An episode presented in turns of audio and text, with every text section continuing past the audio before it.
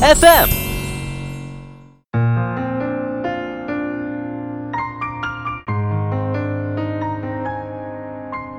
大家好，我是小徐。Hello，大家好，我是深深。欢迎收听他的脉搏。啊，最近 我们两个人在家里面 下班之后没事儿干，看了一个韩剧，嗯叫做《坏妈妈是的，》啊。这个剧情里面的内容让我们两个人都非常的深有感触。是的，它这个剧它里面的内容讲的其实是一个母亲，就是说很辛苦，然后家里面还是开这种养殖场的，然后是怎么用自己的方式让自己的儿子后来成为了一个这个检察官。嗯，然后她因为也是个单亲妈妈嘛，所以一切都很困难。对，而且在这个过程当中，所以说他使用了很多，就在现在我们看来的话，其实很鸡娃的那种方式，比如说他不让他的儿子吃太饱，因为怕会睡着啊，是的，然后又或者说是就是不让他儿子出去玩啊，等等等等这一系列。然后在这个过程当中，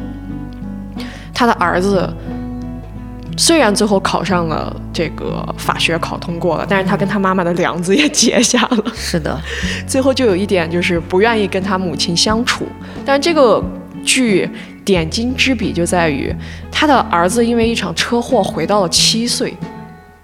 当时深深就还说他特别喜欢这一段，嗯，因为因为其实就是。就是当我们长大之后，就是我们的价值观什么其实都完整了嘛，所以你你跟妈妈就是像你刚才说结下的那个梁子，就是只有当他回到他七岁小的时候，他才能和他妈妈进行一个和解，因为那可能就是他梁子结下的时候，也是他比较单纯，他能够去试图解理解他妈妈的时候。对，所以我们就会觉得这个剧非常的厉害，在这个部分的内容。是的，然后也因为这个剧，我们也想到了一些自己和母亲的生活。其实一般在大众眼里会觉得，女儿和母亲是相对而言比较和谐。就是女儿是妈妈的小棉袄嘛。对，大家会觉得，哎，可能会相处的很好，但嗯其实很多时候也会有一些，在我看来就是鸡飞狗跳的时刻。是的，反正我对我母亲的这个感受是非常的爱恨交织的，嗯我的感觉是这样，对吧？嗯所以我们今天就先来聊一聊我们和母亲的一些生活。所以像，嗯，我的妈妈是这样的，我觉得我妈妈她是一个变化非常大的人。她在二十多岁的时候很夸张，她穿着过膝、过膝的那种带跟儿的靴靴子子嗯去上学，哇，然后？呢，他班里面有男生跟他吵架那种，就是抢他的东西，抢他的座位。嗯我妈妈个子很小嘛，那个男生因为我是北方人，北方男孩个子又都高，我妈妈直接站在椅子上就给那个男的啪就一巴掌，哇，就是总的来讲就是脾气很暴很暴的类型。的那种。对，所以我小的时候。我跟我妈的相处几乎就是听之任之，嗯，但是我几乎用我妈的话说，就是我在青春期之前非常乖，就是嗯我作为一个女孩，吃上面也不让她发愁，然后穿上面我也不挑，怎么都可以，然后就怎么样好像也不生气，就特别皮实的那种。嗯，但是后来随着年纪慢慢长大，到了青春期。就不太一样，骤变。骤变真的是骤变，就是用我妈的话来说，就是我立刻就是她从我的身上看到了她的影子，哦，就是两个他，然后在这个家里面就是血雨那真是腥鸡飞狗跳了。血雨腥风，真的就是吵得非常的厉害。像你的话，一般就是你妈妈是什么样？我可能从小真的就是就是一直乖到大吧，就是很正常的，女儿是妈妈的小棉袄的那种后我妈妈，我觉得她比较好的是，她还蛮开明的，在一些事情上，比如说，她会觉得说你，比如说你喜欢了某个男生，或者你你们班从小学可能就有开始，就是大家觉得哦，我们好像在谈恋爱呀，就这些事情你都可以跟她讲，她也不会觉得说有很过分，她也不会说啊你们就要学习啊，不能谈谈论这些，她会觉得说。你是可以跟他聊的，所以小时候过得还相对蛮轻松的，只是他会忙于工作多一点。嗯，所以说其实我们小的时候和母亲相处的还真挺好的。对，就是因为你想小的时候小孩的需求也很简单嘛，嗯然后然后他们也很忙，你其实见到他们的时间也很少，所以而且小的时候可能就很单纯吧，没有想那么多，可能一直到青春期之后才会去想那些有的没的，然后可能矛盾就会产生。哦，那也就是说，可能是从青春期开始会觉得啊，她是一个坏妈妈这样的一个感觉。嗯，有什么就是印象比较深的？因为青春期的话，我可能是作为一个 INFP 吧，就是就是经常深夜里哭泣的那种人，所以很多时候我的那种情绪我不太擅长去表达出来。嗯所以有的时候我会有一种怨恨，说你为什么不多来关心我？其实那个因为青春期嘛，小时候很容易想很多的，又是调停者，你想得想多少东西，每天晚上，嗯嗯然后就会觉得这些情绪无处释放，然后他也不会主动来问你，然后他又很忙，然后我就是我又是很典型那种乖女儿，就觉得不要给家长再添麻烦了，所以我可能也不会主动去说。那我的怨怨念可能就在于说，你为什么没有主动来关心我的那个情绪变化？然后包括那个时候可能跟我爸爸的关系，因为就是我爸爸是个很传统的男性家长吧，他就会用道德呀去约束你说，可能会说那种话，还没有说你两句，你就要顶嘴吗？什么就是还你才多大，你就要跟我顶嘴？嗯，但这个时候可能就是能感觉到，妈妈和他是站在一起的，啊，你就会觉得说，我在这个家里真的是万人嫌，就是没有人听我在说什么，然后他们就会给你那种道德压力。那我又很乖，我的那种道德反省又特别的强烈，我就会觉得，哦，是哈，他们是我的父母，然后他们对我这么好，把我养大，那我是不是就完全不应该有这种各种这样的情绪，不该有，所以就这种自我挣扎。但其实后来那个怨念产生，就是觉得这些东西不应该是我自己独自承受，就是你们是需要来帮我的。特别是那个时候，可能跟父亲的关系会更，就是那个斗争会更多一点。然后妈妈在这个中间呢，她还不去调和，然后她的那个疏离感会让你觉得你是完全孤立无援的。她没有跟你站在一起对，啊，这种感觉是，因为我跟你的话其实还比较相反，我是从什么时候开始觉得她是一个坏妈妈？因为就像我说的，我妈其实一开始是一个非常强势的性格，嗯，就这种人，她就会管你的各方各比较面。细节的事情。对我印我跟她第一次吵架这件事情，我印象非常深。我第一次跟她吵架，我到现在都记得。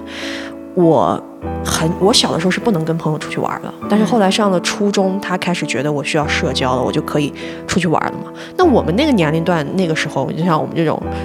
二十岁后半程是吧？对 二十五六岁，其实大概你能想到我们那个时候能玩点啥，就去动物园啊、公园啊转一转，完了之后吃个饭，嗯，我妈很夸张，应该是在五点多的时候就开始给我打电话，哇，我我我有朋友是这样的，真的很吓人。然后他就是那种夺命 call，、嗯然后他可能给我那天打了十几个电话，但是我确实每个电话都接了，但我一直在跟他说，就是我吃完饭回去，吃完饭就回去。然后你知道，一个是他这种这种 push 会让你本身就很难受，嗯你知道吗？第二个点就是你周围的朋友会觉得很奇怪。嗯，就是你你成了那个挺扫兴的朋友。对，然后大家也会开你的那种玩笑。嗯那那个时候我又很小，我根本没有办法处理这种外界带给我的影响，我就会把这个东西返回去，我就会找这个影响到我的人。我到现在都记得，我那天回家之后，我真的是跟他大吵一架，嗯我吵得非常凶。嗯我就是跟他说：“我说你为什么要不停的这样给我打电话？嗯你这样的你这样想要干什么？你要不把我就绑走算了，怎么怎么？你让我这辈子都不要出去，我也彻底不要上学了，我就天天跟在你的身边，可以吗？就是非常的那种咄咄逼人。嗯我我妈说她从来没见过那样，我好像就是从那一天开始哦，就一下反叛了，然后我也是从那一天开始，我就觉得他真的好坏啊，我真的是觉得他好讨厌啊，就是我一下子就。最开始的时候，我其实很能够顺从他去做很多事情，嗯。慢慢的就是我不顺从他，而且我甚至有点就是，故意的要跟哎，对，故意的嗯。那种挑着挑着的。我觉得我就是从那一天那件事情之后开始，我就开始做一个坏女儿。那你好早呀！我想了一下，我可能乖的时间有点太长了，我可能一直到大学，就是我的初中，就是我我后来还跟我妈妈聊过，她甚至觉得，她说你好像没有青春期逆反过呀，我当时整个人是傻的，就是我的那种情绪挣扎，你竟然一点都没有感觉到。然后包括就是，嗯、我爸爸可能吵我，我就会哭，哭得很崩溃嘛，自己在屋里什么的。他们他好像没有注意到，所以就让我觉得好崩溃。但是我的那个契机才真真正正的可能真的到大学，就是放暑假的时候回家，然后我跟我爸进行了特别大的争吵。嗯因为其实说实话，我觉得我跟家里人的那种矛盾，更多是因为看到我爸的一一些嗯作风，就比如说男性家长嘛，就是特别我们这个年代，爸爸呢就是属于那种。他跟你说话都是俯视的状态，嗯然后可能更多的就是家务活儿他也是不干的，然后你你你对你会看到你妈妈付出了很多，包括就是家务活儿还有情绪劳动，她都在做，所以你整个人和她就感觉你，我感觉我和我妈站在一个统一战线的，我在替她反抗的感觉，嗯我就觉得你为什么不做？你为什么要这样子对我们？所以我的那个怨念其实都是朝向我爸的，然后所以我就会对他说的话产生反感，产生抵触，他说什么我都不愿意听，然后就是我这个人特别挂脸，就是能让他看出来。我记得那天特别清楚的是，好像是哦对，那个时候我妹妹还很小，她还幼儿园的时候，然后我感觉我那个时候真的是属于没有长大，我还有点在跟她争宠的感觉，你知道吗？啊，所以当就是注意力更偏向他的时候，我可能那个逆反情绪就更大。然后那一天可能就是又是我爸说了一个是什么事情，我的我的所有怨气真的是真的只朝向我爸。但是呢，我妈这个时候来了一句，就是你不能这样对你的爸爸。哇，我觉得每一个人都听过这句话。对，所以那一刻我瞬间就崩溃，你知道我当时脑子一片空白，就炸掉了。对，我我就是那种那种背叛感是特别明显的，就是我觉得妈妈我在跟你同一战线，我我一直看到这个男人他其实不是那么好就是他没有付出太多，嗯他甚至有点在欺负你，你为什么不反抗回去？或者是其实你们是夫妻，你们应该是平等的，我觉得不平等。嗯然后我就认为我在用我的方式抵抗他，就是说可能是逆反他呀或者什么的。但是我妈的就是觉得，那你是女儿，你不能这样对你爸爸。然后我我那一瞬间我就是觉得，天哪，就是我我甚至都有点怀疑说他对你的那些不好啊或者什么你都忘了吗？因为我小的时候真的记得很清楚，他们俩吵架的时候，每一次的结尾都是我妈妈半夜里哭。啊我都能听到，所以那个事情可能在我心里就是太，就是那个仇恨有点，就是就是带引号的仇恨有点大了，你知道吧？嗯所以我就觉得，你为什么不站在我这边？你为什么还要说出那一句“你不能这样对你爸爸”？所以那个可能是更加明显，就是他们是，就是我我我立刻清醒了，他们就是同一战线的，我不可能介入，我也不可能和我妈妈所谓的就帮他反抗某些东西。嗯嗯，所以那个是让我特别崩溃的。所以我听到你这个，你真的好早啊，我为什么到大学才有？所以就是可能乖的太久了。我其实很多时候我就觉得那个说的很对，就是早熟的人其实很晚熟。就是他把所有东西都憋憋到心里的时候，其实他就是什么内在小孩，他没有释放出去。但你可能你初中你就释放了，那你就瞬间可能变成了一个独立的人格了。嗯，我感觉其实像你的情况是，其实我觉得像你的情况就是，你的很多不舒服的感觉，其实有的时候是想帮助你妈，对吧？是的，但是你发现，你惊讶的发现，其实母亲没有跟你站在同一战线。是的，然后这是一种特别微妙的感觉，你懂吗？就是我从小都觉得我和我妈妈在一个战线，我也不知道为什么。就是我妈妈的这个坏，她有点在于，就是我感觉她是有点有意的，其实在拉拢我的，因为她有时候就是你想嘛，他们夫妻之间的事情，我妈妈真的是跟我的那个关系，她又很经常爱跟我说她的一些事情，她的一些心路历程，然后那我就是真的会听进去嘛，然后她这中间可能就带着某一些对爸爸的抱怨，对她老公的这个抱怨，那我自然而然就觉得，那你是在向我求助吧？你是觉得我我需要去帮你的这个事情？我我觉得他倒倒也不是故意的，但是我能感觉到他，所以我为什么觉得他坏？就是你明明拉拢我，让我帮助你，向我寻求了帮助，我去帮你的时候，你却又反过来背叛背叛我说你不要这样对你爸爸，所以那个感觉真的特别的崩溃。就是一切都从可能从小时候到大学这段时间，所有跟妈妈的这种情感连接可能都崩塌了，你知道吗？啊，所以你做坏女儿的方式就是冷漠，到最后。是的，是吧？对，我想想，我其实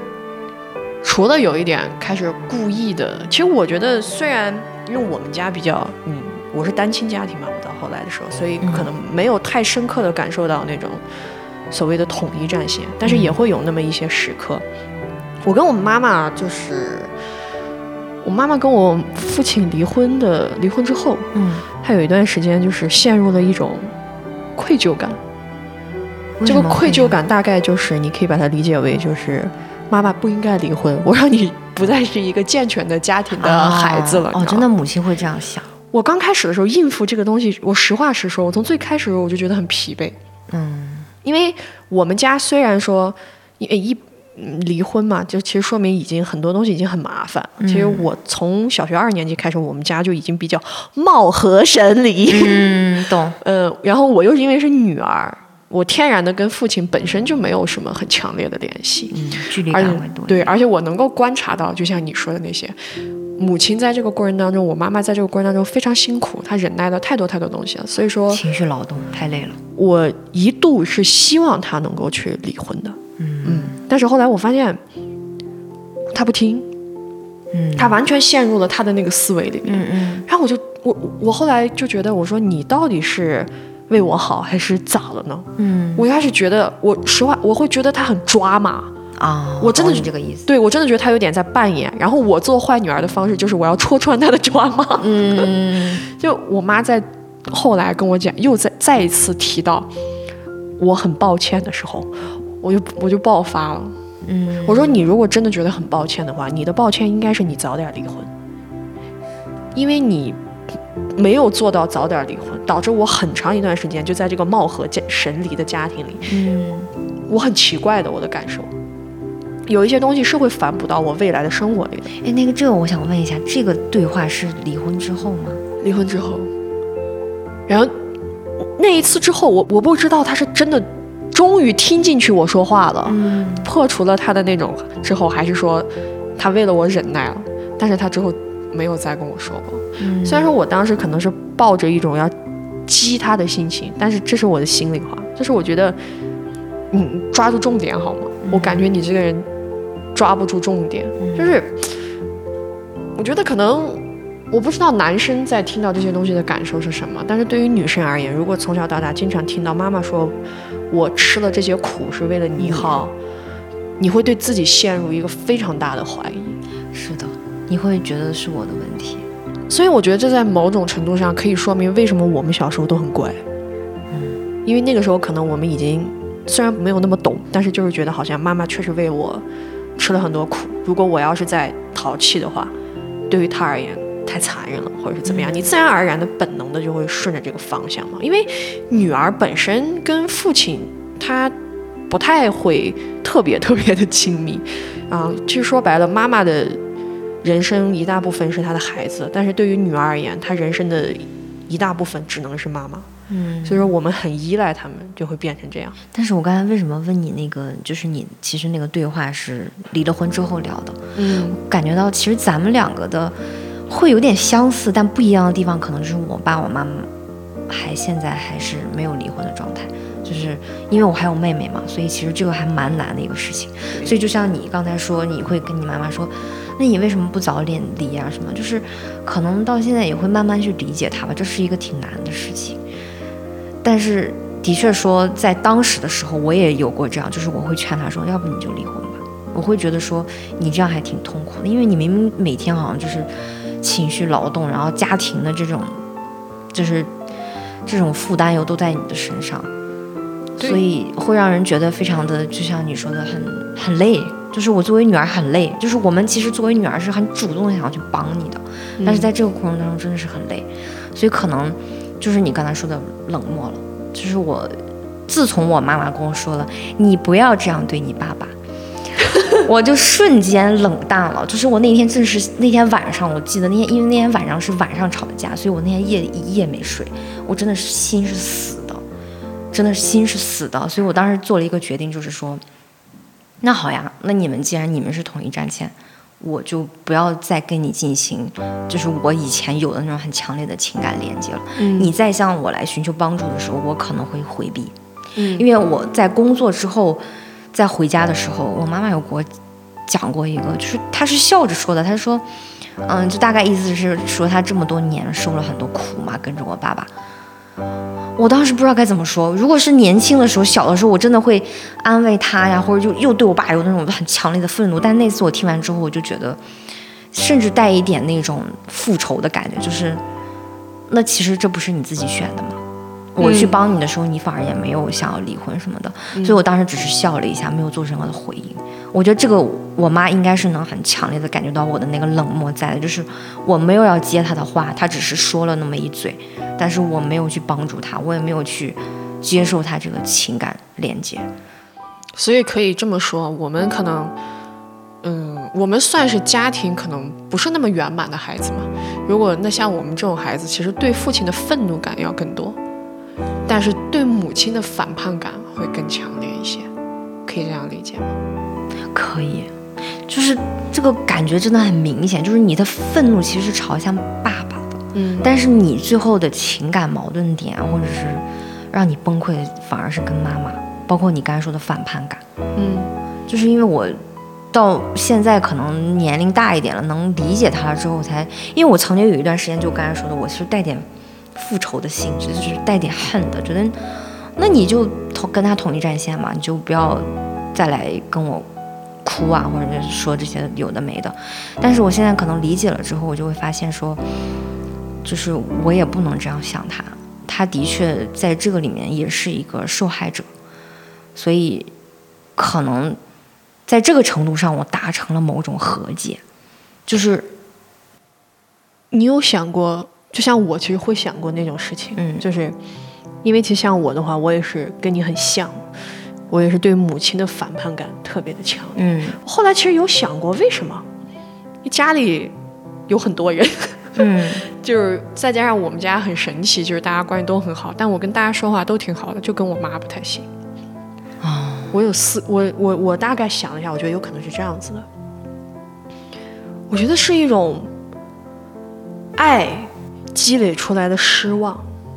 恨铁不成钢的感觉，有点是不是？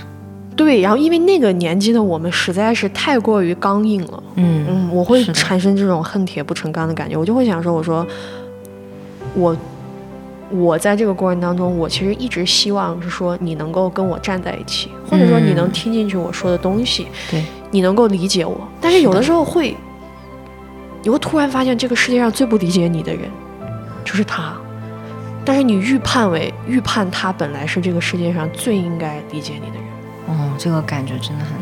对吧？就是我们我们如果要是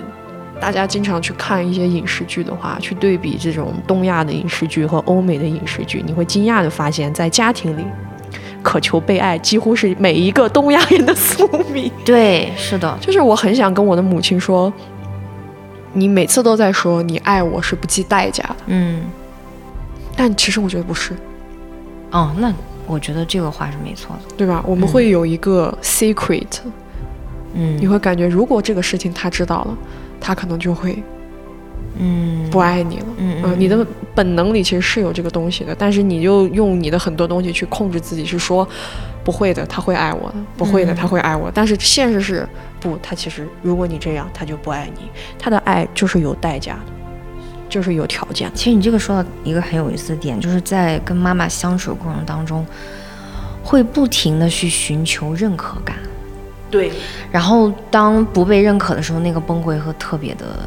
吓人，你自己都没有办法和解的。就是你，就是可能有有点那种感觉，就是这个世界上连我妈妈都不爱我了，谁会爱我呢？你你你，这个自我怀疑真的是还挺，就是你没有一个出口。所以当时就是跟我妈妈。算是我自己情感上做了一个割裂，就是第一就是冷漠，可能第二就是我把我的情感认可从你身上移开，不然我会非常的痛苦，因为我会不停的寻求你的认可，我希望你是觉得我是好的，我希望就是可能这个还是会有一点站在同一阵营的感觉，嗯嗯，所以就我只能把这个抛弃掉。所以其实大家想一想，就是会觉得自己小的时候跟母亲的生活。很矛盾，嗯，我是真的很矛盾，因为我很爱他，嗯，他在很多时候会让我觉得他也很爱我，但是就是这样爱着爱着，突然戳你一下，嗯，爱着爱着，咣又戳你一下，然后我就会觉得非常的微妙，那个感觉就是非常的不舒服。所以说，基本上从十二岁一直到二十岁，八年的时间，嗯，我感觉我跟我妈就是鸡犬不宁。哦，就是争吵很多的那种，对，就是那会儿几乎没有办法。和平相处。对，就是我我妈跟我讲，有一次我跟她吵架，吵到就是她觉得她脑溢血，就是她真的是站在那儿，她觉得那个血哐就冲到脸上，冲到头上去了，她都崩溃了。然后她看我，我也很崩溃，我真的是哭的，就是就是真的是相爱相杀，就那不叫难过，那叫发疯，就是我。我觉得母亲特别容易让我的情绪大起大落，嗯，别人都做不到到这种程度，但是我很容易因为母亲就大起大落，大起大落。然后后来慢慢的，我觉得，我觉得确实，人成长到一定程度，然后看到了一定的东西之后，你会开始往一个和解的方向去讲。嗯，就是我跟我妈妈那么夸张的一种家庭氛围，但是慢慢的，现在的相处模式好了很多。但是这个相处模式好了很多，很神奇的是什么？是因为我们俩的关系调转了。嗯，我现在变成了母亲，她变成了孩子。那这个转变是什么时候发生的呢？你觉得是离婚之后吗？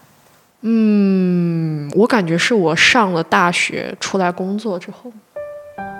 就我像我说的，我最开始说的，我母亲是一个非常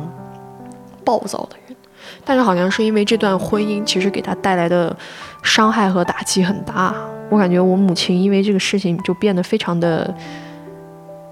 怎么说？其实她变自卑了。哦，嗯，明明是一个女侠风的人，对，她刚现才讲的，她就变自卑了，因为这个事情。然后在这个过程当中，好就好在她后来去学佛了。嗯，他其实我觉得人需要一个东西，一个脉络去把他的人生支撑一下，帮他理清。这个东西可能是帮他理清了，然后他自己其实就放下了很多。嗯然后再加上我，慢慢的开始，我其实会回避啦。我小的时候有一个特别奇怪的念头，就是我觉得我一定要让我妈知道我心里的每一件事情的真实想法。那其实说明你们的关系还真的挺好的。哦，所以说当我告诉他我的真实想法的时候，他没有给我一个预期的回应，我就会很生气。哦，这个也很正常，我也会这样哎，嗯就我到现在可能也有一点点吧。但是我觉得我现在就不太会了，嗯，所以可能首先一，我的母亲找到了一个支撑她的东西。嗯然后其次就是，我好像变得理解了他许多，嗯然后慢慢的，我们俩的现在的相处模式就变得和平了很多。特别是我觉得我跟你聊这个事情，更奇妙的那个点在于哪里嘛？就是我们的呃我们的经历可能相似，但是我们的方向不一样。因为你爸爸妈妈是离婚了，你你跟你妈妈后期相处是没有爸爸这个存在的。其实就像我们刚才说的，就是你对爸爸的那个痛恨点，但是你最后的反叛感是给到了妈妈。嗯然后我特别痛苦的是，那就是我身上也是这样，我我痛恨的是我爸爸，但是我会有一点有有一段时间开始反思，我是不是反叛的方向错了？因为当时知道我妈妈跟我不是一个阵营的时候，我我心死了。然后后面可能更多的我会，首先可能切断和他们就是很频繁的联系。那如果说再有我的反叛的时候，我可能更多的给了我妈，因为我的那个恨好像跑到了她身上。但是我突然有一天意识到说，好像这样不对耶，因为我妈妈在这里面她也是一个受害者。我明明痛恨的那个是我爸爸，我应该反叛的是他，但是我的那些所谓的恶言恶语却说向了我妈，我那一段时间还挺难受的。嗯我觉得我做的很不好，嗯就是作为一个女儿没有做到很好的地步。但是现在就是就是我突然打开了这个开窍了，我就能明白说我的我的那个愤怒应该朝向谁。嗯。所以说，比如说现在回家的时候，我可能那个关系也是我工作了以后，工作了一段时间之后，他们慢慢觉得说，我觉得可能父母会老了之后，他对你的那个依赖感会强一点，就像你说的，你变成了妈妈，嗯。然后我可能变成了那个所谓的家里的大人，然后他们就会，就我妈妈可能有时候还会觉得你不能这样说你爸爸，我就说妈妈我已经成年了，我怎么和他相处，你让我来处理。那我妈妈可能就是无话可说，就是我也抛弃了小孩小小孩的那个时候你要跟我站在一起，一起和我打他骂他说他不对。但其实我现在也理解，就是就那样对一个家庭生活的和谐是其实也是没有帮助的，就是他只是在激化一些矛盾。然后呢，可能现在我就明白怎么处理了，就是既然你跟我不是一个阵营，那我就告诉你我在处理我的，你就不要再干涉了。所以我觉得这个可能就是听起来像坏女儿，但是可能反而是我觉得蛮和解的一个点。我其实，哎，我大概能够理解你的那个感受，嗯就是说，其实从针锋相对走到相互相理解的这个契机，嗯是一个特别突然的瞬间。但我想说的就是工作对女人的重要性。我觉得真的是因为我工作了之后，嗯，就是你真正的去面对一些事情了之后，你开始对一些东西有感受了，对，你开始真正的明白这个世界上什么叫做非黑即白。是的，这个非黑即白的意思不是说那种非黑即白哈、嗯嗯嗯那种东西它是有的哈、明白。我只是，说这种情感上面的就比如说。我以前会觉得母亲没有坚定的站出来说这个话，这就是她的不对。她只是坏妈妈。对，但如果我现在的话，我就会意识到，她当时是在一个什么样的状态里，她说不这个话，说她说不出来这个话，嗯情有可原。嗯所以就是开始有了这种非黑即白的概念之后，嗯我才一下子变得好像体贴了很多。像我妈妈，她就会觉得，在我，他们经常会这么说我嘛，因为我从小到大一直都在他身边，我只有上大学才离开了他，所以我那个时候就真的跟撒欢儿了一样，哗就冲出去，人管了。对，哗就冲出去了，根本就不管不顾的那种。然后后来毕业了之后，我就会经常给家里打电话呀，我就会买一点东西啊，然后怎么怎么的时候，那个时候他们开始说，他们父母嘛，他们就会说啊，感觉孩子长大。其实我觉得可能不是我长大了，是我一下子去明白了，就是说，哦，原来如果我要处理跟你的关系的话，我首先就是我不能再用我的角度去思考太多，我应该用你的角度去思考。还有就是很多问题思考不出来，算了嘛。嗯，是的，对对没有必要逼自己。对，我觉得有的时候有一些自尊的体现，不需要在这些事情上去体现。的确是，我觉得这个跟年龄有关系，就像你说的，工作有关系。就我们遇到了太多的人和事，才能感觉到那个感觉。因为以前大人总说你还小，你不懂，你就会觉得我怎么就不懂呢？我为什么不懂？但是现在你回头看，你觉得嗯，的确是不懂。因为年青春期的时候就会陷入那个，就是它是一个死循环，嗯你就觉得妈妈没有给我站在一个阵营，我好生气，那怎么办？我要跟他，我要我要复仇，我要恨他，然后就或者是我我彻底让他就是你就离婚，你就是这种特别所谓的非黑即白的处理方式，就是你一定要就是你要不然就做一，要不然做二，绝对不可能有中间的一点五。所以我觉得那个还挺恐怖的。但是我觉得对小孩来说，其实就像你说的，想不通也很正常，也没有关系，就是。因因为因为其实特别是在你小的时候，你和父母那个关系其实是有一点点不对等的，所以你你你你想去解决这个事情，那不首先他父母之间的关系，那是他们的夫妻关系。我认为，其实我后面和解一大部分明白了，就是那是他们的夫妻生活，他们到底要怎么处理？对于我而言，首先年轻的时候、小的时候是没有这个能力的，其实更再说一步，其实你是没有这个责任的，嗯就是。可能女孩吧，我不知道，就是我给自己太多的道德压力了。我我特别希望能帮我妈，嗯特别希望能帮助她逃脱这个让她痛苦的地方。嗯但是，然后又会陷入那种道德死循环，说那他也是我爸爸呀，然后他们也是怎么，就是你真的会想不通。所以我觉得小孩子就是要，就是如果真的纠结也没有关系，因为其实很多时候他不是你的责任去改变的。嗯，嗯，你没有必要给自己那么大的压力。对小的时候，我们会觉得妈妈对于我们而言是一个依赖的对象，信任的对象，可以帮我们做好多事情，就是帮我们顶住很多事情的一个人，对吧？所以说小的时候有一些东西，它你发现它其实没那么强大的时候，会让你很错愕。但对于现在的现在的话，就是我们二十岁的后半段了，已经马上就要也没个几年就要三十岁的了人了，二十六七的人了。现在的话，如果就是说从你的角度出发，你会觉得母女关系它是一种什么关系？嗯，我觉得这个特别有意思的点啊，我单独和我妈妈相处的时候，和我爸在场的时候是不一样的状态。嗯，我单独和我妈妈相处的时候，我还是会想去跟她撒撒娇呀，就是还挺挺，我我认为还蛮还算蛮亲的，就是可能从小我我妈也是相对比较，就开头讲的比较开明的，就是我很多事情是愿意跟她分享的，或者是交流的，就包括可能我现在跟她讲一些女性主义啊、女权的一些事情，包括关于我妹妹的教育方式，我们聊的其实还蛮契合的，但是。一旦当我爸爸出场的时候，这个关系就变得非常的微妙，因为我就会就会去想，就是因为想好像现在好像变成成年之后，你会去探那个界限，就是关于他们夫妻之间怎么样，我是不触碰的。嗯，所以一旦我爸爸出现的时候，比如说我爸爸可能说了一些我真的有点听了不太爽的话，我可能也不会表现出来，但是我就赶快转移话题，或者是我爸爸又出现了他以前那种状态，就是说了一天一些。不让不那么耐听的话，让所有人都有点尴尬的时候，作为一个调停者，我就出现了，我就会把这个矛盾哎转一下，或者是用开玩笑的方式说，就是一方面也提醒我爸了，就是你不要这样说话，一方面也没有说把他搞得那么苦大仇深，就是你为什么要这么讲，然后让我妈妈也更轻松一点，就反而达到了一个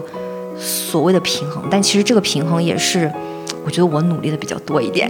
我妈妈应该感谢我，就是我在这个里面放弃了很多东西，所以我我不知道我妈没有感觉到，但是所以现在我可可能和我妈妈的关系，唉，说实话，我现在其实有一点，就是当我想到我妈的时候，就我爸一定得在场，所以就是我一想到我妈妈是他们两个人一起，所以我对他们的这个，你如果问我母女关系的话，我可能还是。就是这个听起来很悲伤了，但是它带一点距离感。嗯，就是可能经有了以前的那种冷漠呀，或者是摆脱情感认可的这个过程，就变得是没有那么小时候那么亲近了。就是听起来是挺难过的，但是我觉得这反而是对我们家来说一个最和谐、最有用的一个方式。嗯，你像我们家。我觉得有一次我跟我妈吵架，我突然间说了一句话，我觉得这句话就概括了我对母女关系的看法。嗯，我当时特别生气的跟她说：“我说你为什么不是我生的？嗯，你要是我生的，我就可以打你。”哇，你妈 妈当时听到什么表情？她很愣，她完全没有想到，然后她就哈哈哈，她觉得很搞笑。但是我后来仔细我想了一下，我这句话，其实我觉得母女关系，如果说有父亲存在三方的话，其实它是一个东风压西风的问题。是的，我会认为其实和母亲或者说跟家人的关系，其实也是这样的。嗯嗯，因为我觉得大家有的时候对冲突和矛盾有一点太过于恐惧了。哦，是的，对吧？大家太过于觉得好像一一场冲突、一场吵架会造成什么，其实不会。我觉得，尤其是我们家，我之所以在后来慢慢的过程当中，我是从那个压的被变成反过来，嗯，这样压他，很大一部分原因就是因为我真的会。吵很多架，嗯，我我我有听到过你和妈妈吵架，有点吓人哦。就是我会很坚定的告诉他，你为什么要这样？嗯，你如果触碰我的这个东西，就会造成这样的情况。哎，但我觉得这样沟通方式也很好，哎，就是你必须要虽然是听着像吵架，但他其实在沟通。对，但是其实你如果追溯回去，我不会在一开始就就这个问题跟他吵架的。嗯，我其实已经说了七八遍了，但是我不知道为什么。可能大家的父母都会有吧，他就是不听你说话，有有非常有，他就仿佛看不见你，他必须要让你，你必须要非常的发疯，你必须要非常的歇斯底里告诉他。对，然后说到这，我就想起来我们还看了一个剧，那个《女王制造者》，它里面那个女儿就跟她母亲说：“只有我发疯的时候，你才能看到我呀。”嗯，对吧？就是这其实就解释小孩很多时候为什么捣乱呀，或者他就是引起你的注意，但父母很多时候会这样的。对，所以我后面就会觉得，在我现在的这个年龄段，如果去看待母女关系的话，我就会觉得东风压西风的关系。但像你的话，你可能就会觉得，你想制造一个更轻松的场景，让大家在这个……毕竟我是一个调停者，就是不由自主就是出来要调和一下。对，所以说，其实今天聊到这个地方，在这个过程当中。今天也是我们的第一期节目嘛，我们会选择这个妈妈的话题，很大一部分原因是因为在女性主义里，母女的关系相处是一个必不可少的话题。是的，对它。它的占比非常的大。但是我们就想说，从一个比较日常的方式方式对，而且其实我们两个例子特别有意思，就是爸爸在和爸爸不在的这个区别，其实可以给到大家一个很好的一个就是理解和反思。嗯，所以说如果有听众会想说，那为什么别的家庭里面母女之间的关系都那么和睦，只我跟我妈妈却吵得这么厉害？我想跟你说的是，大可不必。是的，大家都这样吵啊。我们都是这样吵大的。所以说，对于我们而言，母亲是我们的冤家，我们也是母亲的冤家。是的，那今天的节目，我和深深两个人就分享了很多和母亲鸡飞蛋打的生活，是的，然后以及一些在情感上面感觉到难受的部分，以及我们后来是怎么在一种时机里把这些部分就是调整好了，现在跟母亲有了一个相对而言比较完美的生活状态。其实如果大家感兴趣的话，也可以在评论区跟我们分享一些这种和母亲爱恨交织的生活。是的，特别是一些趣事，挺有意思的，大家可以一起来讨论一下。好，那今天我们的节目就到这里，感谢大家的收听，拜拜。谢谢大家。